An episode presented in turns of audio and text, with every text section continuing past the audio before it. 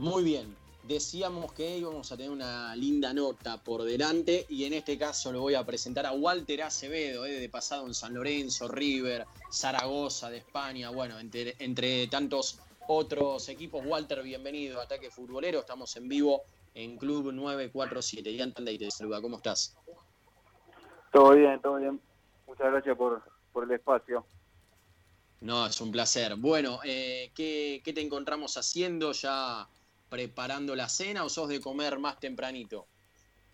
No, no, ahora un ratito tengo que preparar una cena. Estoy acá con, con mi mujer y, mi hijo y bueno, eh, el encargado de, cocinar soy yo, así que bueno, hoy me toca me toca hacer, eh, vamos a comer pescado con, con arroz, algo tranquilo. Y, bueno, porque el fin de semana, viste, se, se nos fue un poquito la mano, pero, pero bien. está muy bien, está muy bien. Ahora, cuando decís que te toca es porque hay se van turnando con tu mujer o porque realmente desde hace un largo tiempo sos el, el encargado de el especialista ¿no? en la cocina. Sí, nos distribuimos las tareas y bueno, yo quedé seleccionado para, para cocinar y bueno, así que todos los días estoy estoy a cargo de eso y bueno, es algo que, que me gusta porque por ahí aprovecho mientras mientras cocino a, a escuchar música, entonces como que me aíslo un poco y estoy, estoy tranquilo. Y, bueno, me gusta, me gusta comer sano y, bueno, cuando cocino eh, yo y, bueno, obviamente eh, hay mujeres que mejor le gusta, eso me, me, incentiva ¿viste? A, seguir, pero pero bueno, me, me sienta bien la cocina. Espectacular. Bueno, eh, se sabe, va, capaz la gente te, te, recuerda por tu paso en el fútbol, pero actualmente, corregime si me equivoco, estás como representante, eh, ¿qué, tal te, llevan, te, trata ¿no? esta nueva tarea eh, relacionada al fútbol, pero fuera de lo, de lo que respecta a jugar, ¿no? En definitiva. Eh, así. ¿me escuchas bien? Sí, perfecto, perfecto. Sí, eh, no, desde hace un tiempo cuando, cuando dejé de jugar, empecé a meterme de lleno en, el fútbol, a trabajar en el fútbol y bueno, actualmente soy representante de Mauro Zárate, así que eh, eh, estoy con él ya de hace un poco más de, un año y medio y, bueno, tengo tengo con una amistad de, desde chico y, bueno, la verdad que laburar juntos era era un tema, era un desafío, pero hasta el día de hoy lo llevamos bien. Eh, yo estoy muy contento con, con esta oportunidad y, bueno, trato de aprovechar al máximo, de, aprender y, quiero que, mi futuro siga ligado a esto, ya que todo lo que tenga que ver con el fútbol es algo que, me gusta, que me apasiona y, siento que, puedo tener un, buen futuro con esto. Walter, eh, buenas noches, te habla Facundo Araujo. Recién eh, mencionabas ¿no? que bueno, cuando dejaste el fútbol eh, te, te, volcaste más por este lado de, la representación de jugadores. Primero, ¿cómo se dio que, que, se te abra este mundo? Eh, y de la mano de esa pregunta te, te repregunto, valga la redundancia, ¿cómo se dio que, seas el representante de Mauro Zárate, más allá de la amistad que decías? Bueno, se, se fue dando todo de manera casual. Yo, eh, esto fue, como decía antes, eh, hace un año y medio, a finales de 2018, que yo estaba eh, con que tenía que definir mi futuro, yo estaba jugando en Guatemala, en el municipal, y, bueno, las cosas no, no, estaban saliendo del todo bien, y, yo ya, ya te digo, ya un poco cansado de, lo que es eh, andar de un lado para el otro, ya mi hijo había empezado el colegio, ya no es lo mismo que cuando tenés veintipico por ahí te vas solo, bueno, hay atrás una familia, y tenía que tenía que decir la verdad que, estaba con ganas de, que si me salía algo que sea bueno para todos que por ahí no me, no me tenía que ir tan lejos eh, iba iba a seguir jugando sin duda. Pero también había tomado la decisión de que si no me salía nada que, que me convenciera eh, dar un paso costado y, dejar. Bueno se fue pasando el mercado de pases y, y no aparecía esa posibilidad que, que estaba buscando. Sí otras pero ya te digo estaba muy muy mentalizado en que tenía que ser algo algo bueno en el sentido de que me cierre por todos lados y, bueno cuando cuando pasó el tiempo dije bueno es momento de parar tuve una carrera eh, larga y, bueno tuve la posibilidad de, jugar en, muchos clubes. Y, bueno, era por ahí un poco pensar cómo iba a, rehacer mi vida una vez que, terminé de jugar. Y, bueno, si la posibilidad de que, que Mauro estaba solo eh, y creímos los dos que, era una buena manera de, que yo lo pueda ayudar, lo pueda, podamos armar un buen equipo, complementarlo, que él se dedique a jugar y yo eh, a todo lo que refieren las cosas externas a, a lo futbolístico y, nada, la verdad que, lo fuimos haciendo de manera progresiva, eh, aprendiendo uno del otro, por decirlo de alguna manera, y, bueno, la verdad que, es una experiencia muy linda, eh, ya te digo, estoy todo el tiempo mirando fútbol, eh, lo sigo a él, miro otros partidos y, estar al lado de la pelota es algo que, me gusta, que me encanta y, en cierta manera me, sigo sintiendo activo porque ya te digo, mi día a día es el fútbol. Recién, eh, bueno, hace, ya un tiempito se, oficializó, ¿no? La, que, Mauro sigue eh, en Boca. Cuando estaba esto de que eh, se le vencía el contrato y, se empezaba a hablar de, una posible vuelta a Vélez, ¿qué hubo de, real de eso? O, fue más que nada un, rumor? y obvio cómo se dio, ¿no? Esto de, que Mauro siga en Boca y si crees que, tiene mucho más tiempo allí en, el Ceneice. Mirá, cuando pasó que él quedaba libre, bueno, eh, obviamente cuando vino la pandemia eh, complicó todo porque él no, había tenido mucha continuidad eh, antes del parate y, bueno, el deseo de siempre era, era seguir ligado al club y, bueno, por suerte pudimos llegar a un arreglo para que, para que él continúe. Obviamente estuvimos al tanto de los rumores que lo vinculaba a Vélez, pero no sabemos bien de dónde salió, si fue malentendido o, si fue algo con algún tipo, se ha generado con algún tipo de interés que, de nuestra parte no, no, tenía nada que ver. y Pero nada, estábamos acostumbrados, eh, somos gente de fútbol, sabemos que, muchas veces hay trascendido, rumores, versiones y la verdad que salía a desmentir todo lo que se dice es, difícil y nada, él estaba tranquilo porque quería seguir en Boca. Eh, gracias a Dios tuvimos otras ofertas, pero bueno, eh, pudimos hacer lo que él quería, que era, ya te digo, no quiero ser repetitivo, pero bueno, él quería continuar y, y por suerte, por el bien de todos, pudimos, pudimos hacerlo de esa manera. Metiéndonos de lleno directo en tu carrera futbolística ahora, vos estabas en el Metalist de Ucrania y pegaste un salto a River junto con Jonathan Mayana, ¿no? Llegaron juntos. Sí, eh, o sea, yo voy al Metalist, el Metalist me manda préstamo independiente y después de la única manera que, o sea que, que, yo tenía para no volver a Ucrania era mediante una venta, Independiente no, no hizo uso de la opción y se dio la posibilidad de, ir a River y bueno, justo Johnny que venía de un semestre en Banfield, eh, hicieron un combo ahí, ellos se llevaron a, a Kitty Villagra y bueno, nosotros dos desembarcamos en River. ¿Y cómo fue la llegada de River? ¿Cómo, cómo te, adaptaste a un club así tan imponente, grande, como todos los jugadores que pasan dicen eso? Sí, obviamente que, sí. Eh, lo había enfrentado muchas veces. Eh, y, nada, te cambia, te cambia la vida, es, eso sí. Eh, son otro, es otro mundo, Boca, River, que están a otro nivel de, de los demás clubes. no es que quiero menospreciar a, a los demás, pero la verdad que tiene otro tipo de trascendencia. Pero bueno, yo en su momento hice mucho para, para llegar porque, porque quería tener el desafío de, jugar en River. Eh, no quería en ese momento volver a Ucrania porque había, ya te digo, había tenido un muy buen año en Independiente y, me sentía con que, con que tenía para dar mucho más acá antes de, volver al Metalist pero bueno, se dio que el club decidió venderme, y yo iba a River y bueno, me cerraba por todos lados y, la verdad que, quedé muy contento de poder haber cumplido ese sueño. Obviamente todos saben que, las cosas terminaron mal, no me fue como, como hubiese esperado, pero, pero muy tranquilo porque, porque hice lo que sentía y, la verdad que más allá de que me tocó estar en el equipo que, que perdió la categoría, el hecho de, haber jugado en River, eso no, no, me lo va a quitar nadie, es algo que, me va a quedar siempre y, bueno, trato de, recordar mi paso por River como, como una experiencia única. Jugaste aquella tarde, como bien dijiste, contra Belgrano, el día que River se fue a la B. ¿Qué nos puedes contar en particular de ese día y cómo se vivía el día a día en River durante esa etapa?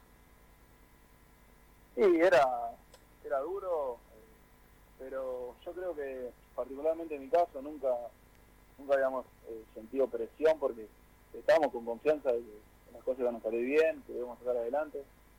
Sinceramente por ahí cuando perdemos el partido de ida eh, sentimos que, que, no iba a ser nada fácil darlo vuelta, pero así todo confiábamos en que, en que lo podíamos revertir. Las cosas no salieron como, como esperábamos.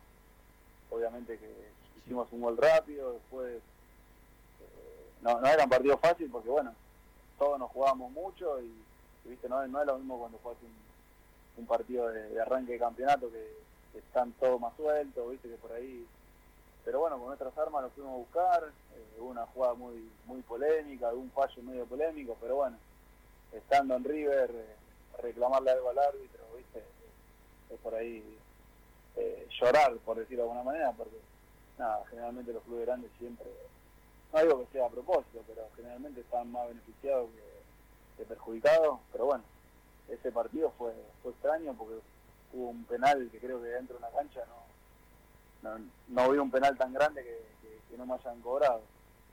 Pero bueno, ya, ya queda atrás, eh, ya pasó lo que pasó, eh, por suerte River se pudo se pudo acomodar y, de qué manera. Así que, así que nada, va a ser un, mal trago que a todo lo que estuvimos ahí nos va a quedar por, siempre, porque es la realidad, no hay que negarlo. Pero bueno, eh, estoy tranquilo y, puedo mirar a, todo el mundo a la cara, porque, siempre, siempre di todo y, ya te digo, disfruté mucho de, estar en River. Mm. Eh, ¿Hablaste con Pesota o sabés de algún ex compañero que lo haya hecho después de, aquel partido? No, no, no, no, porque nada, ya, ya estaba. O sea, también uno, uno siente que, el árbitro eh, se puede equivocar y, ya te digo, ¿viste? una vez que, que pasó, hablar queda como que, como que está llorando y la verdad no, no, me gusta quedar así, prefiero bancármela y decir, bueno, no nos salían las cosas como, como debían o como queríamos y, nada, nos, tocó eh, vivir esa situación en River, es así. Eh, ¿Qué tan importante a nivel decisiones, eh, más que nada, después podemos decir si estaban bien o estaban mal, era Pasarela en su momento? ¿Estaba por encima de, de, JJ? ¿Armaba los equipos él también? ¿Cómo, ¿Cómo era su influencia en el vestuario? No, no, creo que que cualquier técnico habla con cualquier presidente de, fútbol, por ahí obviamente a Daniel se le escuchaba más por toda su experiencia, por su trayectoria, pero pero Juan siempre tomaba las decisiones y, se habrá equivocado y habrá acertado, pero siempre eh, que tomaba la, última decisión era él, al menos eso es lo que nos hacía sentir a nosotros y, y bueno, en ese momento que las cosas no salían, por ahí quería hacer una cosa u otra, pero siempre con la intención de, ganar. obviamente, cuando llegamos, eh, cuando empezó el año, la temporada, pensamos que, íbamos a salir adelante, pero bueno, hicimos buena campaña, pero no, no nos alcanzó. Y la verdad que los últimos partidos eh, costaron mucho, eh, porque no, no, no podíamos ganar, ya te digo. no sentíamos la presión, que, porque pensábamos que en algún momento lo íbamos a resolver, pero bueno, evidentemente fueron pasando los partidos y, se nos complicaban. Y bueno, el fútbol tiene, tiene estas cosas y, lamentablemente nos salió mal. ¿Y qué fue para vos, Walter, que en tus primeros días, en tus primeros años, perdón, de carrera, este, te dirija eh, Ramón, Ramón Díaz, ¿no? Y que encima se les dé el campeonato en 2007. ¿Qué nos podés contar de, ese momento y, y, si te dejó algún, algún aprendizaje, Ramón? Y mirá, pasa que, yo lo hablo con, mucha gente que por ahí uno cuando ya está ahí tocando primera o por ahí jugando, como que ve todo más, más normal, pero uno ahora que ya no juega, por ahí ponerse a pensar eh, qué técnico lo, dirigió, con qué compañero jugó, viste, es, eh, como decir, no sé, me dirigió Ramón Díaz en su momento y la verdad que, que a pesar de que a mí en un momento me parecía normal porque lo veía todos los días, Mm. él cuando llegó ya, ya de primer momento se, se notaba que tenía algo especial, eh, tenía una llegada con el jugador diferente, el jugador que ponía le, le respondía, eh, asumía toda la presión, ¿viste? es un tipo nada, que está años luz de, de muchos, es un ganador. Y, y ya te digo, él te decía, anda para allá y tirate de cabeza, y, y- y vos ibas con los ojos cerrados y, y después salía todo bien. Tenía, tenía eso. Y, bueno, la verdad que estar con esas clases de técnicos te, te ayuda a crecer mucho, sí.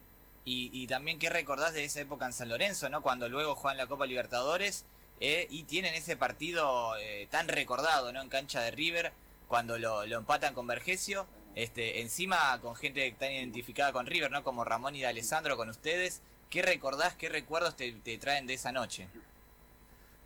Sí, eh, se había armado una especie de clásico, Mm. más, eh, ¿cómo te puedo decir? Con más, con más rivalidad por el hecho de Ramón, eh, estaba Placente también, Sí. Estaba Alessandro, ¿viste? había mucho ex River en San Lorenzo y bueno, se había generado esa pica y, bueno, fue una serie terrible, fue terrible. Hoy en día también te ha demostrado que cuando un equipo argentino se cruza con otro Copa Libertadores son batallas y la verdad que nosotros salimos victoriosos de esa. Eh, por mismo esto que te decía antes, cosa que tiene el fútbol, nunca dejamos de, de creer en la posibilidad y bueno, sabíamos que un gol de visitante eh, era muy importante y, bueno, lo buscamos durante todo el partido. Obviamente que hubo un momento que, que arriba no- nos complicó, pero confiamos hasta el final y por suerte lo, pudimos pasar y nada, fue, un- fue una noche inolvidable. Obviamente no ganamos ningún título, pero fue una alegría muy similar.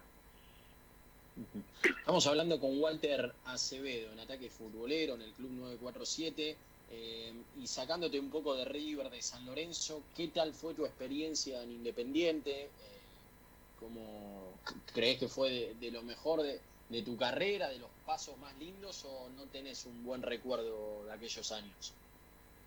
Sí, sí, en mi etapa de independiente, sin duda, eh, fue, de- fue el mejor año, sí. Sí, porque por un montón de factores, porque teníamos un grupo espectacular, de que llegábamos a entrenar hasta que nos íbamos, era todo disfrute, éramos un gran grupo que, estábamos para todos lados juntos, teníamos un técnico que para mí es un crack, que me marcó mucho, que, me enseñó mucho y que, me daba un montón de libertad y, eso la verdad me, me hace sentir con confianza, me hace sentir importante y, por suerte se, se fueron dando los resultados. Independiente en, ese- en esa campaña estaba complicado con los promedios también y nosotros en un primer momento empezamos a sumar de a tres y bueno, a poquito nos fuimos despegando y después el primer torneo no tanto, el segundo sí lo peleamos y, y bueno, después Independiente termina clasificando a la Copa Sudamericana que seis meses después la, la termina ganando. La gana. Pero no, no, es un recuerdo muy lindo, un club espectacular y, y nada, con la gente muy buena relación y siempre siempre lo sigo y quiero que, que le vaya bien, obviamente. Eh, Erno, ahora ahí te dejo, Erno, eh, que sé que tenés algo en relación a esto, pero te quiero preguntar, Walter, eh, ¿ha jugado, capaz alguno de los clásicos no, pero digo, eh, ha jugado para River, para San Lorenzo, para Independiente? Si la estadística va bien, jugaste el clásico River Boca, el de Avellaneda y el de San Lorenzo Huracán. ¿Cuál fue el más picante o el que más nervios te generó en la previa?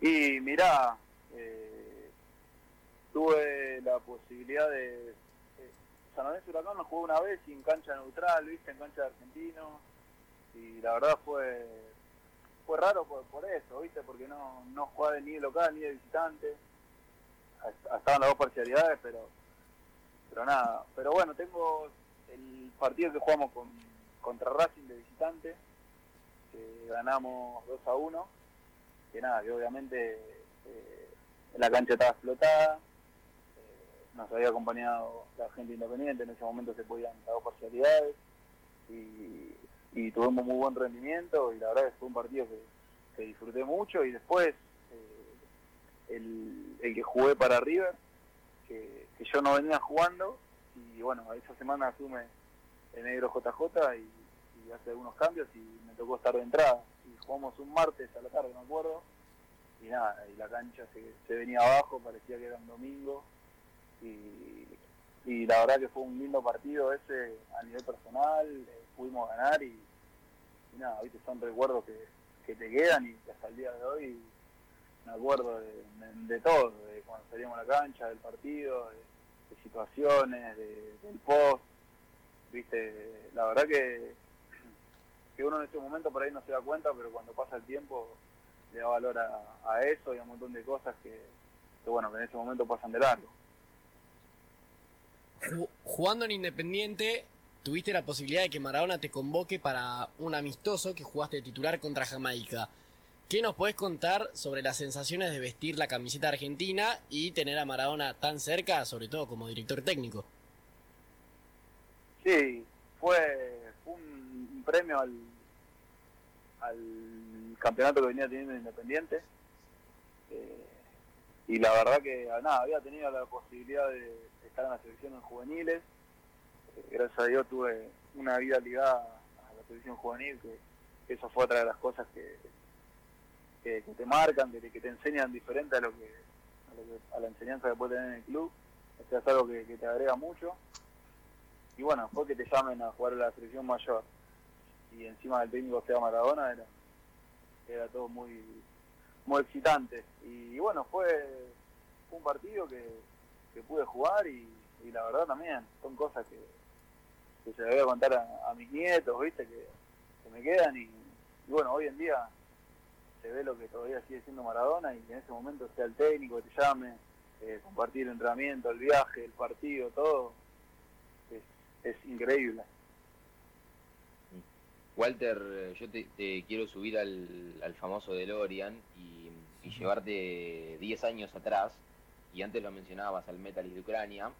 Eh, si bien vos cuando estabas no, no, no, no explotó la famosa guerra del Donbass, que fue en, en abril del Sí. 2014 allí en Ucrania, eh, pero ya se veía, viste, cuando, cuando el ambiente no estaba muy bien, que digamos, y decís, acá en, alg- en algún momento algo va a pasar, eh, ¿se veía ya que, que iba a explotar esa guerra que pasó en Ucrania o, o no estaba tan mal la cuestión?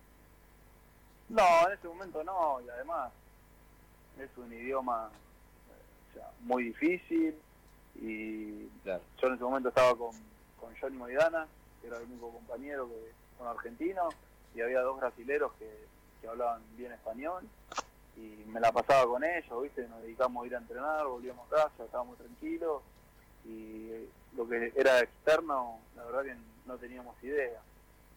Después la verdad que me sorprendió también que haya venido algo así tan fuerte porque se armó un, lindo lío y, y bueno, después eh, el club, el fútbol ucraniano en sí tuvo sus consecuencias porque creo que hasta el día de hoy eh, el Shakhtar que es de la ciudad de, de, de donde pasó todo el quilombo, le quemaron el estadio, se lo explotaron, ok, y, y está jugando en Kiev, que es la capital. O sea, hasta el día de hoy no se pudo, no sé si no se pudo resolver o qué pasó, pero el club como que se mudó a Kiev. Y ese club con el Dinamo, dos más grandes, que juegan siempre Champions. Y viste, evidentemente no fue algo, algo menor lo que pasó y bueno, todavía hay consecuencias. Eh, justo que, que nombrabas a Johnny Maidana, eh, ¿les pasó algo así medio raro, no medio, medio loco? eh, que, justamente con ese idioma tan raro, vaya redundancia, que no, no, no, no se sabe ni qué está pasando, eh, ¿les pasó algo que digan, mirá, che, nos pasó esto en Ucrania, eh, a nosotros dos solos con Maidana, eh, y que hoy digas, puta, lo, lo que me tocó vivir? Sí, te pasan por- te van pasando por ahí situaciones no graves, pero que son graciosas, ¿viste? Y que la tenés que resolver en el momento y que ahora la ves y, y te reís. Nos pasó una vez que nosotros, bueno, al principio, eh, como no conocíamos el lugar y todo, nos, nos mandaban un taxi, nos pasara a buscar para ir a entrenar. Y bueno, eh, nos pasaba a buscar a la misma hora y generalmente era eh, una mujer taxista o, un hombre, pero eran siempre lo mismo, como que iban rotando. y un día apareció otro, un taxista nuevo, y lo- nosotros lo único que le decíamos era pase metalista. Él entendía que nos tenía que llevar al, al lugar de entrenamiento. Eh, era el único que el único diálogo que teníamos con el taxista. Y, y nos dijo, ok, ok, como, como sabiendo dónde tenía que ir. Y bueno, al principio iba por el camino que iba siempre y nosotros en un momento nos dimos cuenta que había agarrado otro lugar. ¿Viste? Era invierno, nosotros justo concentramos, entonces andábamos con una valija, ¿viste? un bolso grande, camperón, gorro, todo. Y nada, vemos que en un momento se empieza a mandar para cualquier lado y, y nosotros le decíamos como que por ahí no era, ¿viste? Pero le decíamos no, no, lo único que le decíamos era eso, porque otra cosa no nos salía. Y el tipo como que se mete para una calle de tierra Oh. y quiere retomar en un garage, ¿viste? Y como que quiere meter el marcha atrás y se metió en una zanja, ¿viste?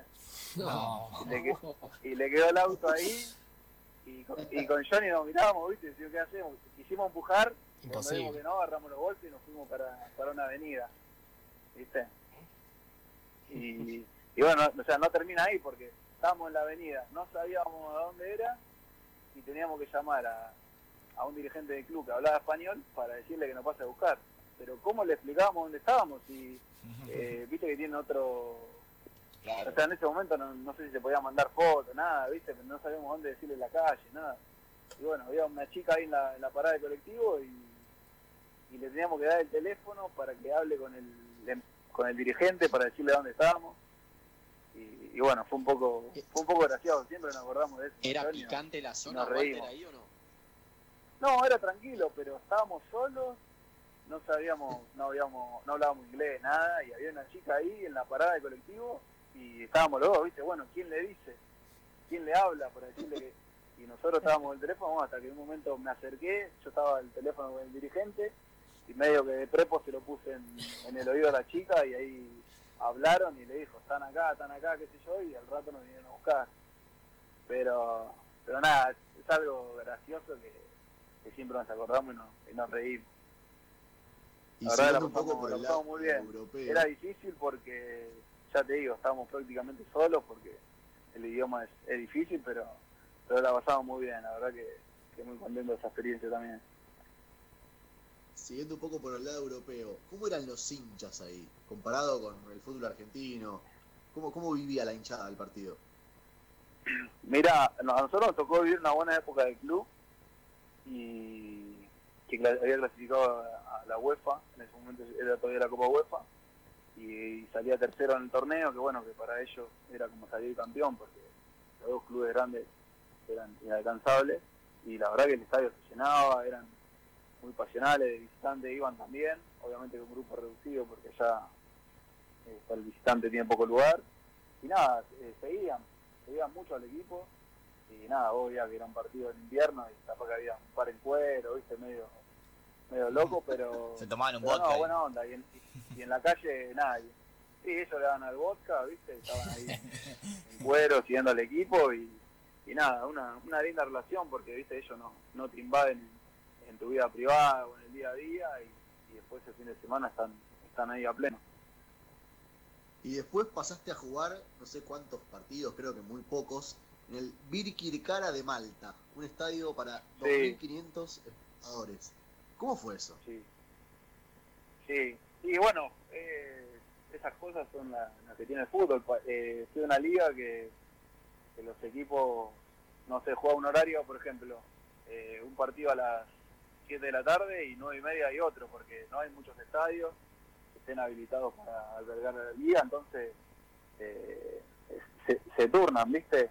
Y nada, de eso fue una de las cosas que me sorprendió, pero pero bueno, jugué poco porque tuve una, había ido recién operado de la rodilla y, y tuve una recaída ahí, eh, jugábamos en sintético, ¿viste? Era, era contraproducente para la rodilla y bueno, duré poco porque nada, lo mejor era volver acá, recuperarme bien y, nada, era un lugar espectacular porque era 35 grados todos los días, un mar transparente, eh, una isla que de, de una hora va de una punta a la otra, pero bueno, eh, agarré el verano europeo, así que nada, lo pude disfrutar de ese lado, pero, pero bueno, obviamente me hubiese gustado jugar un poco más pero, pero no podía, porque ya te digo, tenía una lesión en la rodilla que, que me impidió.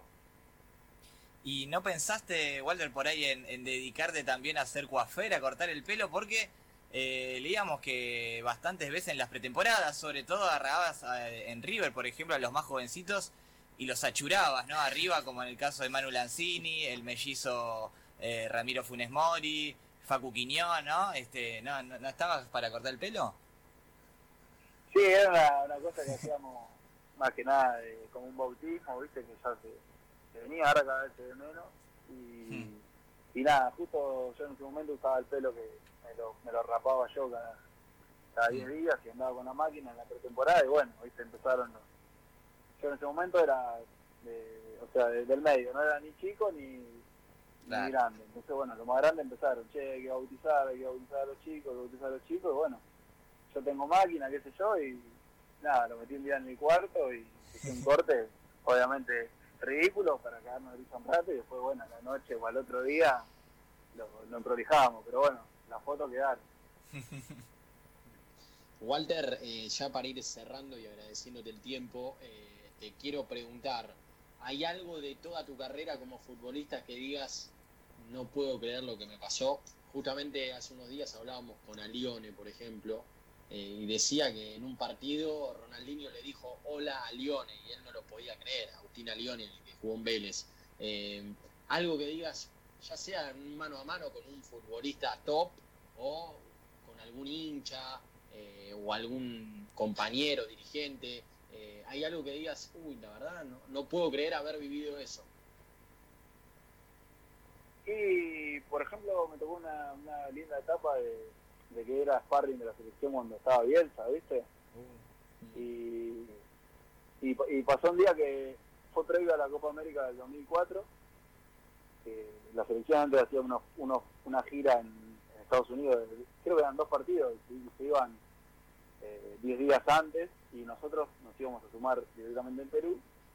Y bueno, eh, en ese momento había jugadores que no venían porque estaban terminando en su respectiva liga y bueno, eh, había que completar el banco con, con Bielsa llevaba mucho sparring, viste, capaz que le faltaban dos jugadores y obviamente en un partido oficial no, pero un amistoso sí, viste, capaz que llevaba un sparring, algún chico de la sub-20, algo, y, nada, yo sabía que, que faltaban dos jugadores y, y nada, eh, el, el Claudio Vivas, el ayudante, nos había dicho, bueno, que iba a haber dos chicos que iban a viajar, qué sé yo, y, y bueno, llevó a otro antes del entrenamiento, nos dice quién va a viajar, qué sé yo, y después del entrenamiento estábamos pateando al arco, y yo justo pateo, y me da un golazo, no sé, un tra- el travesaño, no sé qué pasó.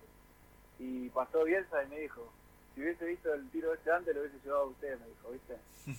Uh, Y fue algo que, o sea, que me gustó, pero por otro lado me quería matar porque no iba.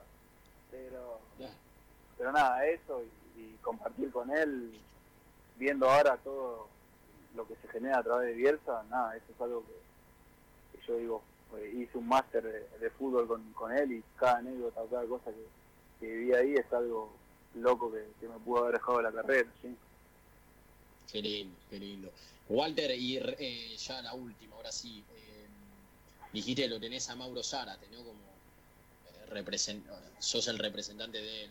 Eh, ¿Tenés eh, la idea de, seguir sumando jugadores en actividad o de inferiores o te mantenés con, con Mauro solo? No, siempre la idea es, es ir creciendo, pero pero bueno, la realidad es que, que me gustaría hacerlo de manera progresiva y, cuando dar un paso cuando dar un paso para adelante que, sea seguro. Y, y bueno, viste, también voy voy adquiriendo experiencia. Eh, no es no es un laburo fácil. Es lindo, pero bueno, no, no es fácil, hay mucha mucha competencia, hay muchos jugadores también. eh, y bueno, hay que ir haciéndolo de a poco, ganándose la confianza de, los jugadores, ¿viste? Hacerse un nombre en esto, porque bueno, si bien uno es del palo del fútbol, eh, todo el tiempo tiene que, demostrar y por ahí la, la buena reputación que uno tiene, en algún momento se por hacer algo mal se, se puede perder, entonces cuidando eso, tratando de dar pasos firmes y, y seguros, pero, pero nada, por ahora eh, dándole con Mauro y bueno, ojalá que, que pueda ser con, con mucho éxito para él y, y para mí también. Walter, te agradecemos por este tiempo con nosotros en Ataque Futbolero y te deseamos lo mejor en esta etapa como representante y todo lo que proyectes de acá en adelante. Un fuerte abrazo. No, muchas gracias a ustedes y bueno, eh, Hernán ahí me estuvo, me estuvo escribiendo, la verdad que agradezco por la paciencia, hubo días que, que no le podía contestar porque estaba bueno con esto de, de Mauro y a veces me escribía un montón de gente y, y no quería quedar maleducado, pero pero bueno, le agradezco a ustedes la paciencia, el interés y la posibilidad de, de que por ahí la gente me, me conozca un poquito más y, y de otro lado, así que eh, muy muy contento por, por esta posibilidad. Un placer, eh, Walter. Abrazo grande. Abrazo grande. Chao, chao. Muy bien, ahí pasó Walter Acevedo, representante de Mauro Zárate, ex jugador eh, de fútbol, de pasado.